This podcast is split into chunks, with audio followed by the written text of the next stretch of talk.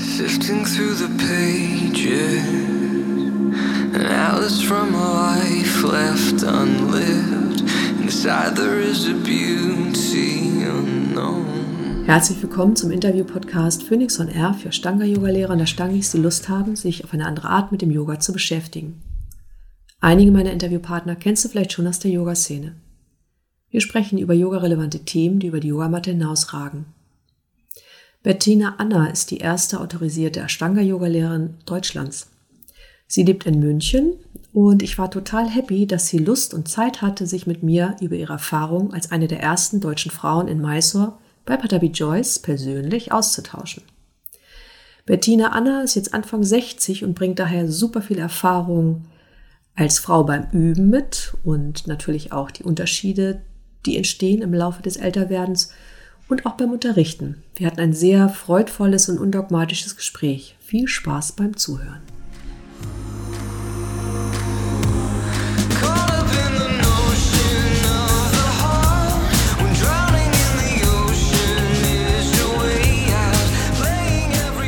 Hallo Bettina, schön, dass du dir Zeit genommen hast, heute mit mir über deine Erfahrung im Ashtanga-Yoga zu sprechen als erste autorisierte Ashtanga-Yoga-Lehrerin in Deutschland.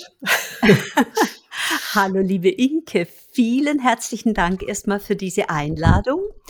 Und äh, ja, ich hoffe, dass ich was Nützliches beitragen kann für die Ashtanga-Welt und ähm, stellen mich erstmal vor. Mein Name Genau, ist mein Name ist Bettina Anna. Ich wohne in München und äh, wie gesagt, mache Ashtanga Yoga schon eine ganze Weile. Angefangen habe ich überhaupt mit Yoga zum Ausgleich ähm, zu meinem doch etwas stressigen Job als Modedesignerin. Da fing ich dann Anfang der 90er Jahre ähm, an, Yoga zu üben bei einer Sonja Rieger im Keller. Damals muss man dazu sagen, war es einfach noch nicht so verbreitetes Yoga und ähm, auch nicht so einfach zu finden, Yoga-Lehrer. Also so, ich habe dann bei ihr ein paar Jahre lang geübt und bin dann zu den Shivanandas gegangen, weil damals gab es in München einfach Shivananda-Yoga oder Iyengar-Yoga oder eben so ein paar verstreute Lehrer, die man finden musste.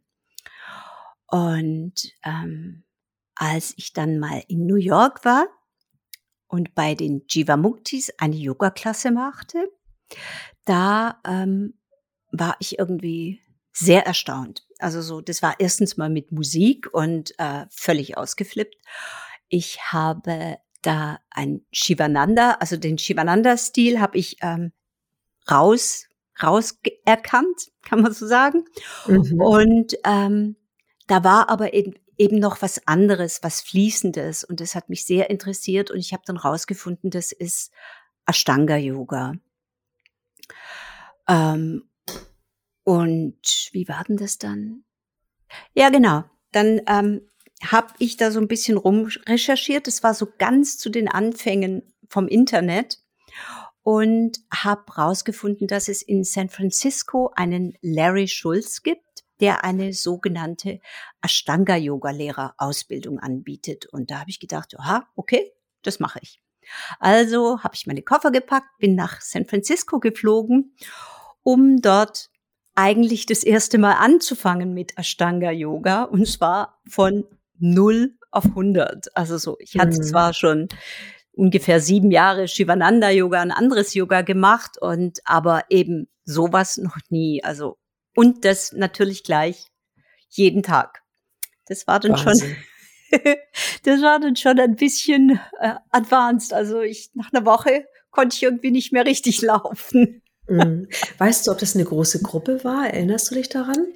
Bei Larry Schulz. wie- Ja. Na, nee, das waren vielleicht so 14 Leute oder sowas. Okay, Nicht so okay. viele. Und der war sehr großzügig und hat mich in seinem Yoga-Studio übernachten lassen. Also ich habe dann irgendwie so eine Luftmatratze gehabt, die habe ich dann tagsüber immer weggeräumt, mit noch einem anderen Mädchen aus Hawaii. Wir waren die zwei, die dort gewohnt haben. Ach toll. äh, das war eigentlich eine, eine sehr schöne, sehr intensive Zeit. Und ich bin dann zurückgeflogen und habe, ähm, ja, ich hatte dann die Idee, ich brauche jetzt kein Wohnzimmer mehr. Ich brauche einen Yogaraum, wo ich üben kann. Und zwar so, wie es dieser Oberguru in Indien sagt, den ich damals noch nicht kannte. Jeden Tag. Und nicht so, wie ich das sonst machen würde. Einmal in der Woche, zweimal in der Mhm. Woche oder wann ich halt gerade mal Lust dazu habe. Und das habe ich mir so für ein halbes Jahr vorgenommen und ähm, um dann zu schauen, was einfach passiert. Und da ging es mir einfach sehr, sehr viel besser nach diesem halben Jahr, so dass ich Hast du, ja, hast Ha? du da was, hast du gearbeitet zu der Zeit? Oder? ja, ja, ich war, wo, ich war wie gesagt Modedesigner. Ja, Und, äh, ich habe Freelance gearbeitet, damals Okay. glaube ich für Esprit, so eine Firma in Düsseldorf. Ähm, und dadurch hatte ich natürlich ähm, diesen, äh, diesen Luxus, dass ich nicht ständig irgendwo hin musste. Okay, du hast viel von zu Hause auch ausgearbeitet dann, oder?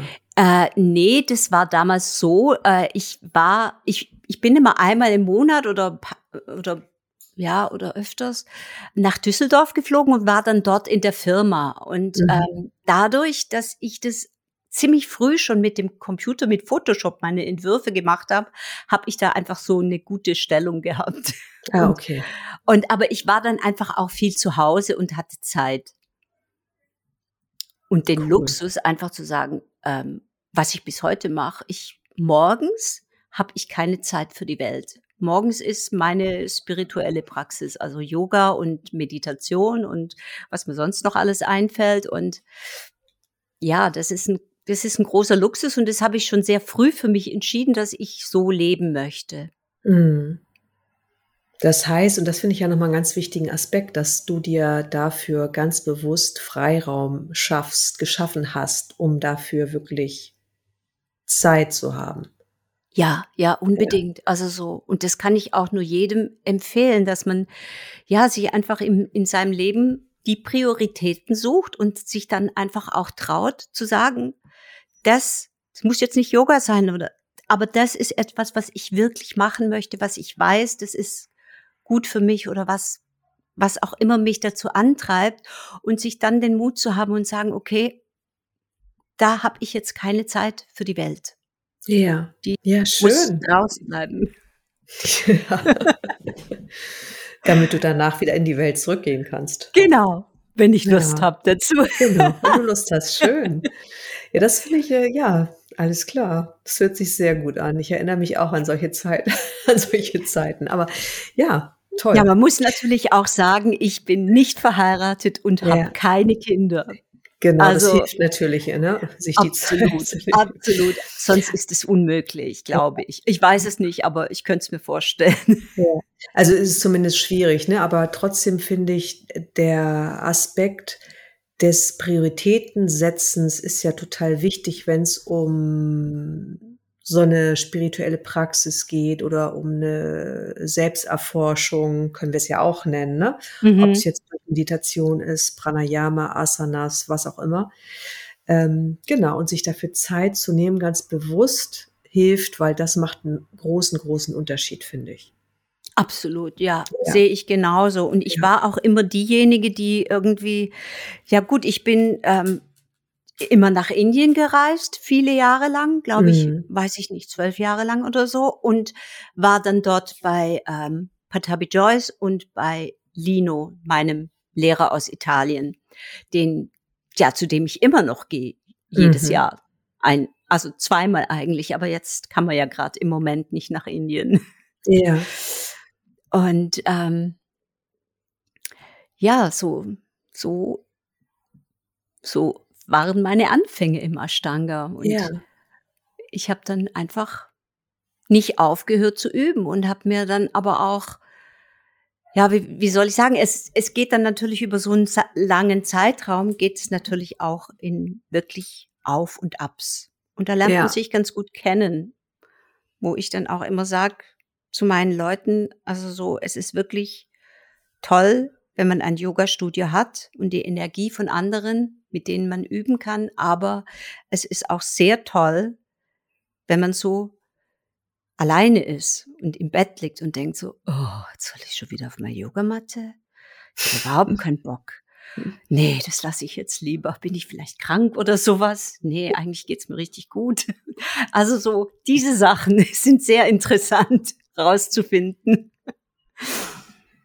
Ja, toll. Und sag mal, magst du noch mal die Anfänge erzählen, wie du zu Patawi Joyce gekommen bist? Ja, gerne. Ähm, wie war denn das? Also, genau, ich hatte herausgefunden, dass es da einen Lehrer in Indien gibt zu diesem System des Ashtanga-Yoga heißt und der hat da das Oberpotenzial drauf und den wollte ich unbedingt kennenlernen und bin dann mit meinem damaligen Freund äh, nach Indien gereist und ähm, wir sind so eine Weile ein bisschen rumgereist und er ist dann zurück nach Paris und ich bin nach Mysore und wollte dort zu Patabi Joyce. Aber Patabi Joyce war in Australien. Also, da hast du einen ganz schön weiten Weg auf dich genommen, um dann rauszufinden, dass der Oberguru gar nicht vor Ort ist. ja, das war schon etwas, etwas, äh, etwas, da war ich dann, oh, okay, was mache ich denn jetzt? Und dann habe ich rausgefunden, ähm, es gibt so eine, äh, eine, eine eine spirituelle Frau, die heißt Amma. Viele kennen die, die umarmt ja. jeden. Und die war zu der Zeit in Mais. Und da habe ich gesagt, okay, gut, wenn der Guru nicht da ist, dann gehe ich jetzt zu der. Und okay. dann hast du dich von Amma mal umarmen lassen. Da habe ich mich von Amma umarmen lassen und ähm, dann und ja und bin dann einfach auch weitergezogen. Aber das war so mein, also mein erster Anlauf. Ähm, war nicht so sehr erfolgreich. Dann habe ich im Frühjahr drauf meinen jetzigen Lehrer Lino Miele kennengelernt. Der hatte einen Workshop gegeben in München. Und da habe ich einfach auch gemerkt, so, das ist ein bisschen was anderes als das, was ich in San Francisco gelernt habe. Es ist sehr viel eng, ähm, sehr viel, ähm, wie soll man das sagen, strenger und Ja. ähm, äh, ähm, strukturierter. Und ähm, das hat mir sehr gefallen und ich bin dann gleich im, im Sommer darauf das erste Mal zu ihm äh, in, der macht im Sommer immer zwei Wochen in Italien Retreat und Ja. da bin ich dann gleich hin.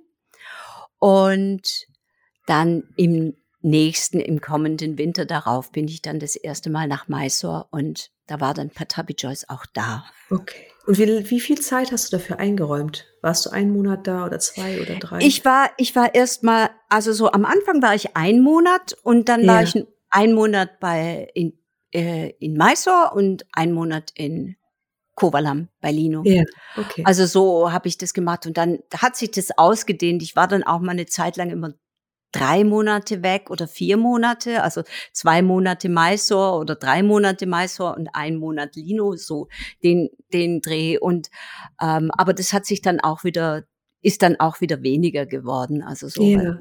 Mhm. Okay. Ne, weil man kennt natürlich immer so den Klassiker, dass man oder dass viele Leute dann immer für mindestens drei Monate am Stück in Mysore waren, um mit Patabi Joyce zu üben. Mhm, mhm. Ne? Also so, das- das heißt, du hast für dich erstmal geschaut, was für dich stimmig ist. Du hast dich da jetzt nicht den, äh, den, sag ich mal, Regeln unterworfen, sondern erstmal geschaut, um Ah, auch diese- rauszufinden, ob du den gut findest oder. Ja, ja, also diese Okay. Regeln, die gab's damals nicht. Damals Hm. gab's eigentlich recht wenig Regeln. Also so, da man sollte zwar einen Brief schreiben, den habe ich, glaube ich, aber ab- tatsächlich, als ich das erste Mal da war, überhaupt nicht geschrieben. Ja. Und ich meine, man muss dazu sagen, das war halt einfach auch noch die Zeit, wo wir in Lakshmipuram geübt haben, in der Ja. Yogashala, wo zwölf Leute reingehen. Das war nie, das waren nicht so viele. Und da ist man dann morgens irgendwie aufgetaucht. Äh, Guruji hat einem eine Zeit gesagt und du bist dann ähm, zu dieser Zeit gekommen. Und ähm, man muss sich das so vorstellen, das ist so ein kleines Haus gewesen. Da war unten dieser Yogaraum, wo wie gesagt zwölf Leute reingehen. Und dann Mhm. ging so eine Treppe, die war ungefähr pff, einen Meter breit, ging hoch in den dritten Stock. Und wenn du da morgens angekommen bist, dann bist du diese Treppe hochgelaufen bis zum letzten, der oben auf der Treppe sitzt. Und da hast du dich hinten angesetzt und ähm, dann saß man da erstmal so ein, zwei Stunden, bis man dann Wurde tatsächlich dran kam. Ja.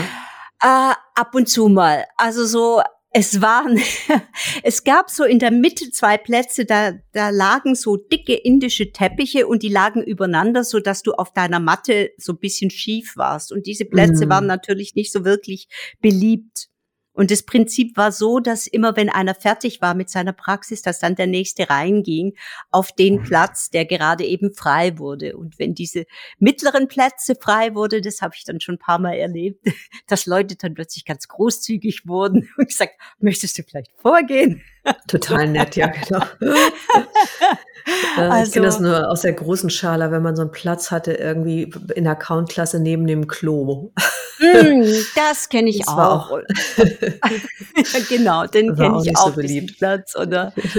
Ja, also dieses, äh, dieses etwas aggressivere, das ist tatsächlich erst aufgekommen, als, äh, als es die große Schaller gab. Ja, okay, Da spannend. ist es dann irgendwie ein bisschen explodiert alles. Da waren plötzlich gefühlt 500 Leute. Also es Ja. waren zwar immer wahrscheinlich noch im Vergleich zu heute wenige, aber da war das dann schon irgendwie ein bisschen anders. Vor allen Dingen bei den geführten Klassen. Mhm, Ja, ja, das glaube ich. ja. Ja, und wie war das, wie ist es, das heißt, du hast dir dann praktisch jährlich Zeit genommen, um ein, zwei, drei Monate in Indien zu verbringen. Wie hast du das mit deiner Arbeit hingekriegt? Wie hast du das organisiert? Ähm, ja, ich war, wie gesagt, Freelance-Designer. Deswegen, Mhm. also da, arbeitet man sehr intensiv für eine kurze Zeit, quasi paar Tag und Nacht und dann hat man wieder ein bisschen frei.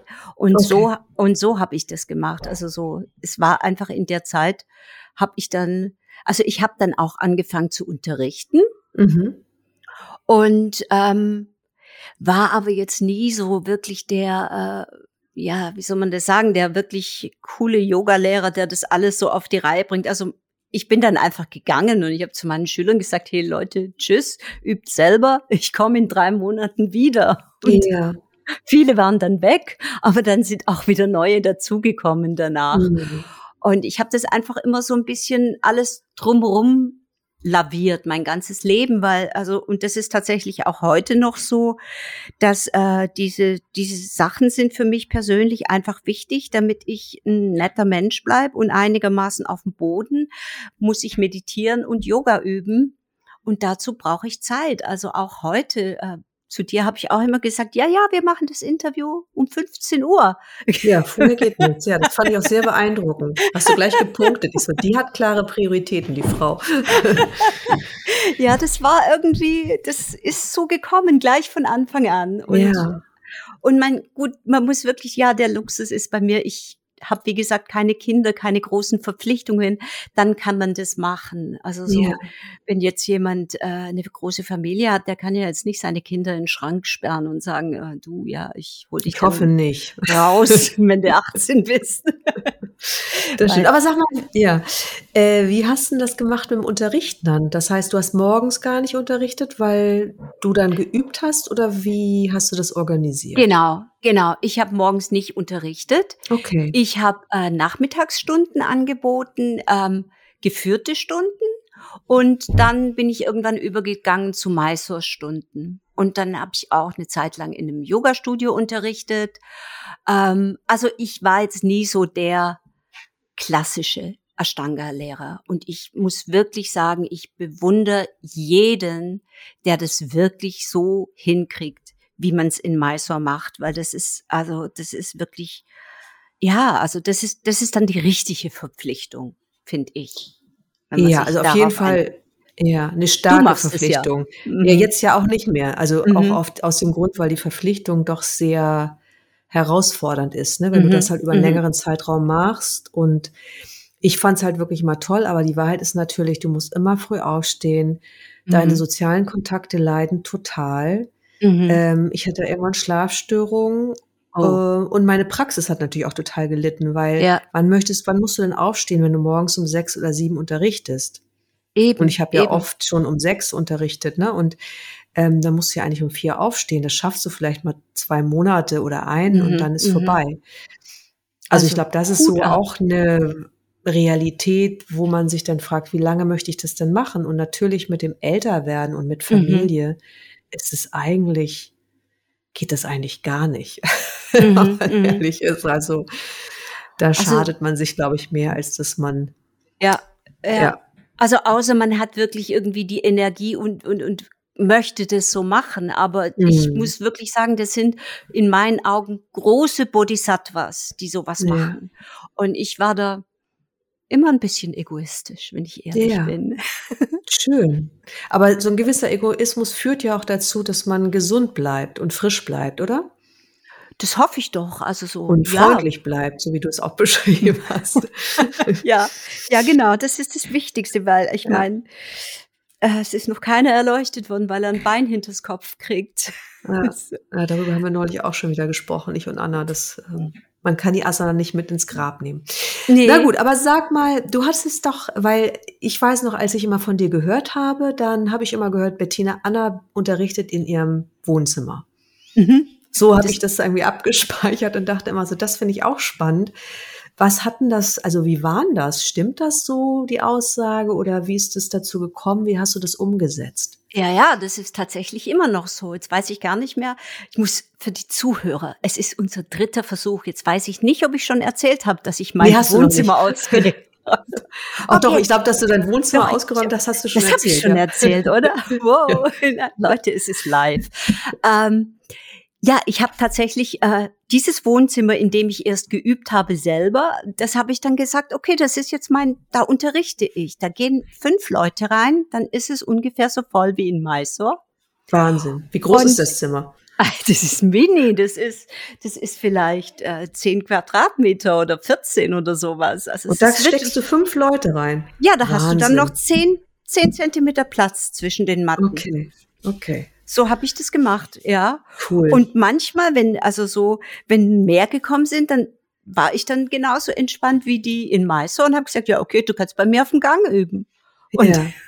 so war das dann auch. Also so, so und so unterrichte ich heute noch. Also ich Mhm. habe jetzt irgendwie in der in der Pandemie habe ich jetzt dann entschieden, so für mich, ähm, dass ich jetzt äh, eher auf Privatstunden gehe Mhm. und ähm, unterrichte nach wie vor in diesem kleinen Raum und übe da auch selber drin und meditiere drin. Also das ist so. Und manche sagen, das spürt man. Das freut mich dann sehr. Mm, Ja, schön. Weil es einfach dann wirklich gefüllt ist von deiner Energie. So. Ja. Und Ja. von der meiner Katze. Okay. Weil Tiere sind ja der, sowieso yogisch. Also. absolut, der kommt nämlich gerne, wenn ich meditiere. Und zur Mhm. Endentspannung legt er sich auf meinen Bauch. Mein Okay. kleiner Kater Milarepa. Okay, schön. Vielleicht magst du noch mal erzählen. Du hattest ja vorhin gesagt, ähm, du hattest dann sechs Monate, na, also anfingst mit Yoga, Wohnzimmer ausgeräumt, du hast es zu deinem Yogazimmer gemacht und hast du Mhm. sechs Monate jeden Tag geübt, also oder jeden Tag verstehen wir beim Ashtanga Yoga ja sechsmal die Woche Mhm. Und es ging dir gut damit. Was heißt das? War wo? Wie ging es dir gut? Womit ging es dir gut? Wie hat sich das angefühlt? Wie hat sich das bemerkbar gemacht? Ich äh, hatte äh, keine solchen psychischen Tiefs mehr wie Das finde ich vorher. spannend. Ja. Also so, ich habe gemerkt, ich habe wesentlich bessere Laune. Ich nehme die Dinge nicht mehr so ernst und krieg ein bisschen Abstand zu, zu meinen eigenen Kopfgeschichten. Mhm. Und das fand ich richtig toll. Also muss ich schon sagen, das, das ist das, was mich, was mich dabei bleiben lässt. Immer noch. Also mein, und jetzt bin ich, ich werde im Januar 60 und Mhm. Ähm, denk so, ja, ab 50 wird Ashtanga richtig wichtig, aber davor ist es Mhm. Spielerei. Wobei du ja gesagt hast, es hat psychisch einen großen Unterschied gemacht in deinem Leben. Es stimmt, ja, ja. Nee, es Ne? ist Also- natürlich immer, immer wichtig. Und aber hast du eine Erklärung dafür, was, äh, welcher Aspekt hat diesen großen Unterschied gemacht in der Psyche? ähm, einfach dieses anderthalb Stunden Atmen Mhm. und diese Atmung mit der Bewegung zu koordinieren und das alles so bewusst und so fein wie möglich zu machen. Und da ist ja, da, also man geht ja im Ashtanga tatsächlich wirklich vom Groben in, in immer feinere, in immer feinere Bereiche. Am Anfang kann man ja noch nicht mal ein Dreieck machen und gar nichts. Also so. Ja. Und äh, auch ja, also so auch dieses, äh, diese ganze, wie soll man sagen, diese Geschwindigkeit und diese Reihenfolge, das war bei mir, also, also ich, ich war ja jetzt nicht jemand, der noch nie Yoga gemacht hat, bevor ich Mhm. angefangen habe mit Ashtanga. Ähm, aber ich, ich habe mich echt gefühlt wie, äh, ja, wie, was ist denn jetzt los? So. Und das, das sind so Prozesse, wo, wo man einfach da so reingeschmissen wird, wenn man da wirklich so anfängt, wo, wo der ganze Körper und der Geist und alles, das ist so neu fürs System, dass man da rausgeworfen wird aus seinen Mustern. In, äh, so, so kann ich es für mich erklären, irgendwie so ein Ja. bisschen. Ja. Und Spannend. Und auf, ja, sorry, ich wollte dich Hm? nicht unterbrechen. Ich wollte dich Nee, nicht ich wollte unterbrechen, nichts habe ich aber. Ist schon rausgeflogen, was ich sagen wollte. Jetzt musst du was sagen. okay, sorry. Äh, genau, und, und äh, körperlich, wie war das? Weil das ist ja immer auch spannend. Was macht Ashtanga körperlich aus? Also was du wirst- das? Du wirst stark.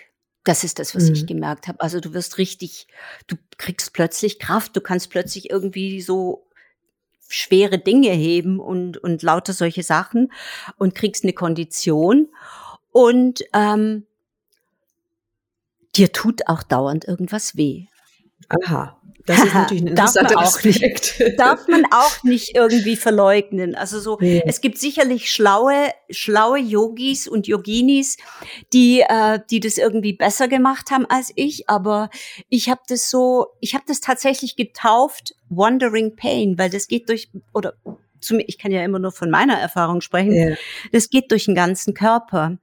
Und ähm, da gibt's ja auch die Theorie, dass das also einfach blockierte Energie ist, die dann plötzlich durchfließt und deswegen Mhm. tut's weh. Konnte ich sehr viel damit anfangen. Und ähm, es ist aber auch ähm, so eine Gratwanderung. Mhm. Was, was mutet man sich selber aus falschem Ehrgeiz zu? Mhm. Und wo kommt der Punkt, wo man sagt, also, hey, das bringt, das bringt so überhaupt nichts. Das muss ich jetzt Ja. anders machen. Und das sind alles so Sachen, die ähm, von Leuten, die kein Ashtanga machen, natürlich als Argumente verwendet werden, dass man das bloß überhaupt gar nicht anfängt. Mhm. Aber,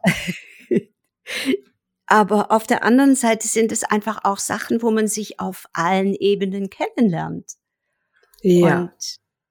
Und, und so, also für mich ist das ein Spiel, das manchmal überhaupt keinen Spaß macht, aber trotzdem bleib ich irgendwie dabei. Weil es am Ende ja nicht nur bei den Schmerzen geblieben ist in deinem Fall. Es hat sich ja verändert dann auch, ne? Ja, und also in den Zeiten, wo ich, wo, wo es weh tut, siehst du ja auch, dass du mit diesen Schmerzen ganz anders umgehst. Mhm. Dadurch, dass du diese regelmäßige Praxis hast und das, das verändert was im Geist. Gut, bei mir kommt natürlich auch tägliche Meditation hinzu und ich kann Ja. jetzt nicht sagen, ob das was von was kommt. Und ich habe schon sehr oft zu Leuten gesagt, wenn einer zu mir herkommt und sagt, Bettina, du musst dich entscheiden zwischen Yoga, Asanas und Meditation, dann würde ich sofort sagen, okay, das war's mit den Asanas. Mhm. Aber ich bin so Weil, du jemand, eine, weil du einfach noch eine andere Tiefe in der Meditation kennengelernt hast? Oder wie kommt ja, die weil ich das, Entscheidung? ja, weil, weil, weil ich glaube, das bringt wirklich was für den Geist. Ja, Vielleicht ist es okay. für ma manche Ashtangis so, dass es, dass es reicht, die körperliche Mhm. Übung. Man sagt ja auch, und, und das habe ich vielleicht einmal in meinen ganzen, was weiß ich, 20 bis 30 Jahren oder keine Ahnung wie lang erlebt, dass das eine bewegte Meditation wird. Mhm. Das kann Mhm. passieren und das ist sehr, sehr toll. Ähm, ja, Ja, ich finde halt wirklich, wenn je reduzierter die Praxis ist, desto mehr meditative Aspekte hat man beim Üben. Also das ist so meine Erfahrung. Ne? Wenn ich weniger Ja. mache und je achtsamer ich mich bewege und je langsamer, desto meditativer wird das.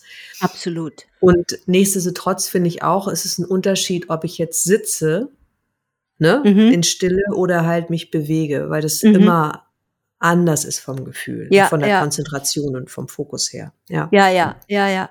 Aber das ist tatsächlich also bei mir auch so. Ich, also mein, ich übe jetzt heute gar nicht mehr so wie früher. Also, Mhm.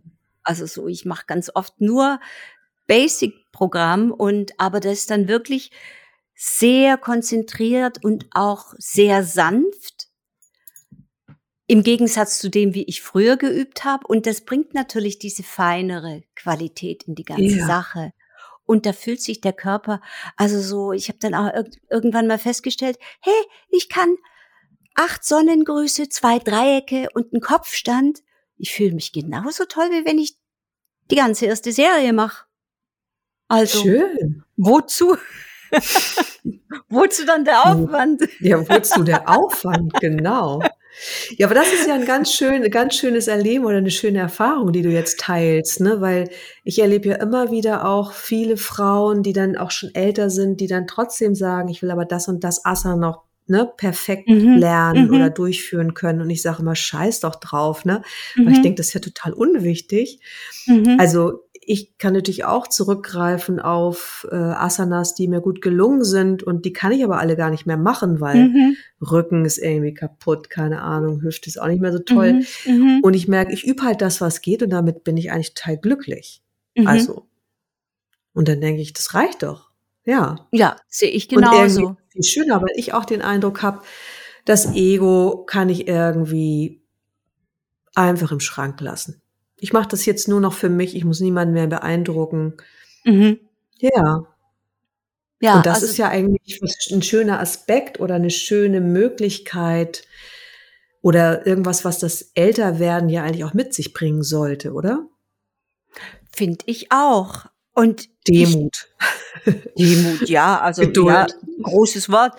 Ähm, ja, es ist einfach, dass man, also man hat mit diesem System ein Spielzeug, wo du dich damit zerstören kannst und Ja. du kannst dich auch wieder heilen damit. Also das habe ich alles schon durch. Und dann kannst du irgendwann mal sagen, okay, ich mache das jetzt so, wie es für mich in meinem Leben passt. Mhm. Und das ist das, was äh, ja, was eigentlich ein großer Schritt ist, weil gerade wir Frauen, wir wollen ja immer alles richtig machen und mhm. äh, müssen so vielen Anforderungen gerecht werden. Und da ist natürlich das System Ashtanga so, wie es irgendwie so rigoros dargeboten wird, ein super Ding, um sich selbst zu bestrafen. Ja, das finde ich eine schöne Erkenntnis. oder die ist nicht schön, ne? aber ja, ja. Und also mein, Und- und das, das ist, das ist einfach meine Erfahrung. Und es gibt sicherlich Frauen da draußen, die haben das nicht ganz einfach, weil sie diese Erfahrung nicht brauchen. Wir sind ja alle so verschieden Mhm. und es, wir, wir machen alle mehr oder weniger das Gleiche, aber für jeden kommt genau das Thema aufs Tablett, wo, wo man sich gerne so rumlaviert, das man eigentlich irgendwie nicht so gerne anschauen möchte. Mhm. Irgendwie so, ich bin gar nicht die coole Bettina, die hier tolles Yoga macht, sondern Mhm. eigentlich will ich immer alles richtig machen. Und ich erinnere mich noch an meine Anfangszeiten, wo ich dann wirklich so diese, ja, du musst jeden Tag die ganze erste Serie machen und da, da, da, da, da. Und ich war so schräg drauf, dass ich, wenn ich krank war, habe ich dann nur die halbe erste Serie gemacht. Und das ist einfach Ballerballer.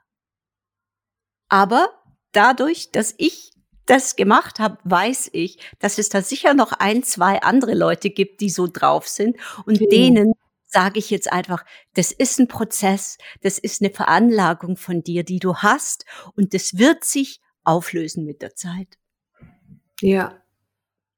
Und hast du denn den Eindruck, ich meine, durch all die ähm, Jahrzehnte, die du geübt hast, auch viel mit Patabi Joyce und auch mit Lino, dass es nicht auch ein bisschen geschürt wird von dem Lehrer, zu dem man geht? Oder glaubst du, das ist mehr die eigene Persönlichkeit? Beides.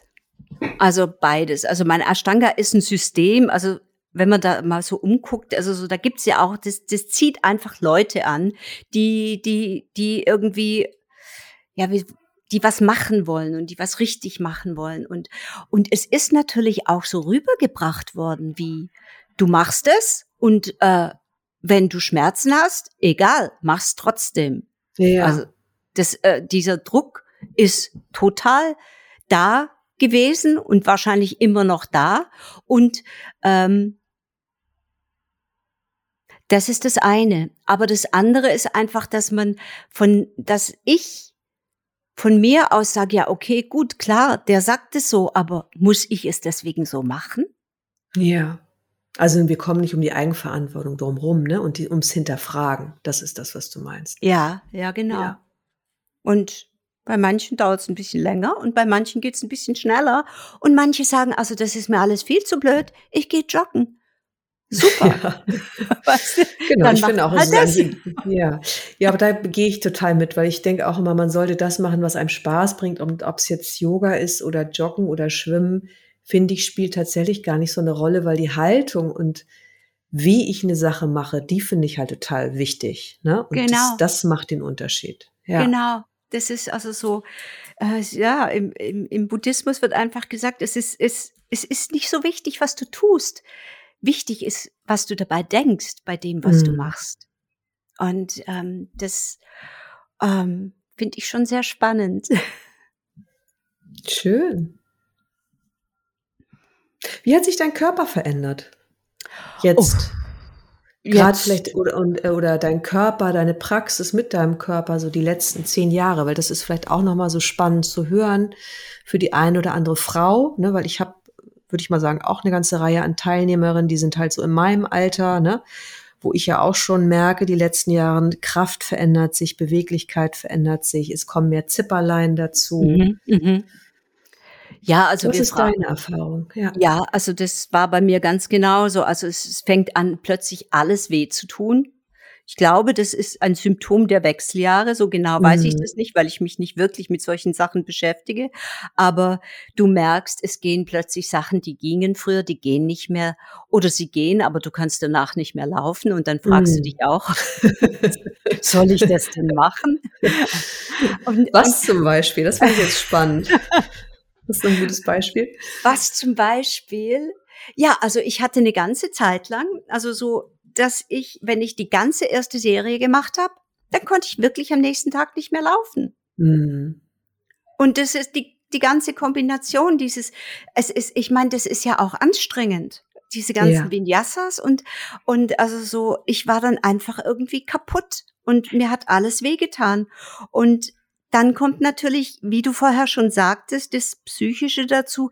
Ja, aber ich konnte das doch alles mal Mhm. und jetzt geht es nicht mehr und jetzt bin ich, äh, jetzt war ich vorher schon nicht gut genug, weil ich nicht alles konnte und jetzt werde ich noch viel schlechter und Mhm. ja, also dieses ganze dumme Kreislaufkarussell kommt dann noch hinzu, bis man zu dem Punkt kommt und sagt, okay, der Körper verändert sich und äh, wenn ich dann mal schaue, wie sich oder wie ich mich fühle im Vergleich zu Leuten, die so alt sind wie ich und die eben gar kein Yoga machen oder Ja. gar nichts machen, dann ist es schon ein Unterschied. Also nicht, dass ich jetzt sagen will, ich bin besser als irgendjemand anders, aber halt anders. Und, und das ist das, wo ich sag, das werde ich beibehalten. Aber ob ich jetzt in meinem Leben noch mal die zweite Serie mache, keine Ahnung. Wahrscheinlich eher nicht, weil ich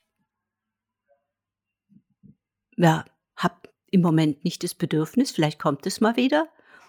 Aber ähm, ja, also es ist natürlich auch ein Weg, ja, des Loslassens. Eigentlich ist es, ja, du lernst loslassen mit Ashtanga. Auch noch. Also super Sache.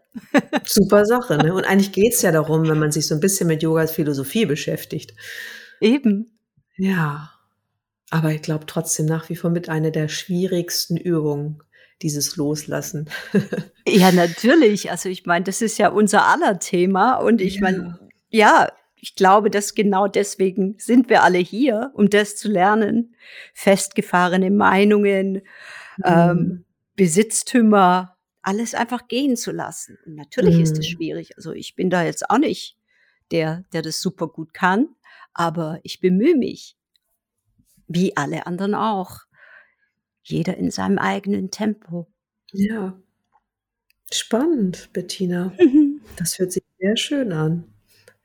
Ein sehr schöner, erwachsener Prozess. Ja, das bringt das Alter so mit sich. Ja, aber das Spannende ist ja, Also- wenn man, wenn ich, ne, also mein Gedanke dazu ist ein erwachsener Prozess und dann trotzdem hört man dich so mit deiner Leichtigkeit, mit der Neugierde, weißt du, was Quirliges ist trotzdem noch da. Und das finde ich halt auch spannend, dass es dieses Loslassen ne, und erkennen, dass es einfach eine Grenze gibt und dass es Sachen gibt, die nicht mehr funktionieren und das ist okay, dass man damit so fast wie so was Kindliches behalten kann. Das ist ja das Tolle, oder? Ja, also so, aber das ist vielleicht auch mein Naturell, das weiß ich jetzt nicht wirklich, das kann ich selber nicht beurteilen. Aber es ist tatsächlich so bei mir, dass, äh, ja, ich innerlich, also nicht vom Körper her, aber so innerlich vom Geist her fühle ich mich einfach jung. Und Ja. dann laufe ich an dem Spiegel vorbei und denke so, huch, da guckt mich eine alte Frau an. so, der kennt mich besser mal die Haare. Also so. Und ich glaube schon, dass, also so, wenn ich den Lino angucke, das ist genau so ein Kindskopf. Und vor dem Mhm. hatte ich so viel Angst am Anfang. Ja, der war so ich. streng früher. Und jetzt ist er, der hat irgendwann mal zu mir gesagt, Bettina, you can do whatever you want. Und ich so, was? Und da habe ich dann auch noch drei, vier Jahre gebraucht, bis ich das wirklich geglaubt habe.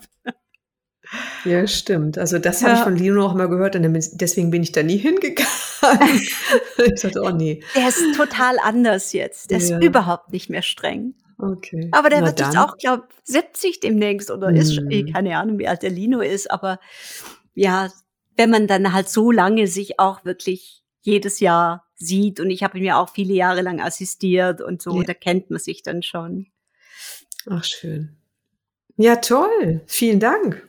Gerne. Das war jetzt sehr spannend, mit dir ein bisschen zu plaudern. Ja, und jetzt hat's ja, Ja. auch irgendwie mit der Ja, Internet. jetzt hast du- ja, wir müssen ja dazu sagen, wir hatten drei Anläufe oder vier, weil irgendwie die Internetverbindung ähm, nicht funktioniert hat. Ja, das war ein bisschen anstrengend am Anfang, aber irgendwie haben wir das jetzt gut hingekriegt. Ja, Finde ich auch. Und ich hoffe doch wirklich, dass es nützlich ist für die eine oder den anderen. Mhm. Und ähm, ja, dass jeder einfach in, im Ashtanga ein persönliches Dingen sieht und vor allem sich bewusst ist, dass jeder auch die Regeln selber machen kann. Ja. Im Rahmen der Ja. großen Regeln. Genau, also die Struktur ist super und ich muss halt schauen, wie kann ich die Struktur für mich individuell so nutzen, dass sie für mich Sinn macht, oder? Ja, genau. Ja. Genau. So, dass es dir hinterher besser geht. Ja, genau, Also das so. ist wichtig, dass es dir Mhm. besser geht Mhm, und du mhm. danach noch laufen kannst. Ja, ja. Ja, Und genau. auch vor allen Dingen, wenn du danach nicht mehr laufen kannst, weil diese Tage kommen ja auch, dass es dir trotzdem besser geht vom Geist Ja. her, dass du Ja. irgendwie denkst, na ja klar, jetzt habe ich halt mal so ein bisschen, da ein bisschen zu viel und da ein bisschen zu viel, was Falsches gegessen. Was soll's? Jetzt mache ich halt, Mhm. jetzt gebe ich ein bisschen Ruhe ein paar Tage und dann geht es schon wieder. Ja. Also so diese, dieser Abstand zu Ja. allem, das ist das, was man, ja, was wichtig ist. Danke. Magst du noch einen Abschlusssatz sagen, der dir einfällt, damit Was? du so ein Gefühl hast, vielleicht, dass es nochmal rund oder vielleicht, was dir noch richtig, richtig wichtig ist in Bezug auf Ashtanga-Yoga? Gibt es da vielleicht was? Okay, ein Abschlusssatz. Also da sage ich jetzt meinen allerliebsten, wichtigsten Satz überhaupt, den ich immer sag nach Yogastunden und für mich selber, wenn er mir einfällt. Und ich sage den deswegen, der hat jetzt nicht wirklich was mit Ashtanga zu tun. Ich sage den Ja. deswegen auch hier bewusst nochmal, weil mich tatsächlich schon Leute gefragt haben, ob ich ihnen das aufschreiben kann und mitgeben. Also hört her. Mögen alle Wesen Glück und die Ursache des Glücks haben. Mögen sie frei sein von Leiden und der Ursache des Leidens. Mögen sie nicht von wahrem Glück, welches ohne Leid ist, getrennt sein. Mögen sie in großem Gleichmut verweilen, frei von Anhaftung und Abneigung. Das sind die vier unermesslichen Wünsche aus dem Buddhismus. Und wenn wir das wünschen, sind wir selbst natürlich in diesem Wunsch mit eingeschlossen. Und ich glaube, das ist vielleicht ein ganz schöner Abschluss. Ja, schön. Vielen, vielen Dank. Gerne. Danke dir. Ich wünsche dir einen ganz schönen Resttag noch oder einen schönen Abend. Jetzt wird es schon langsam dunkel und ich Ja. hoffe, wir haben vielleicht noch mal so einen netten Austausch, wenn du Lust hast. Jederzeit gerne. Und ich bedanke mich nochmal recht herzlich, liebe Inke, und wünsche auch dir das aller, allerbeste. Lass es dir gut gehen und ja, bis bald. Bis bald. Tschüss. Tschüss. Das war eine Folge aus dem neuen Podcast-Format Phoenix on Air von und mit Inke Schenner. Wenn dir die Folge gefallen hat, freue ich mich über eine Bewertung. Und wenn du Lust hast, auch die nächsten Folgen zu hören, kannst du den Podcast auch gerne abonnieren. Vielen Dank fürs Zuhören.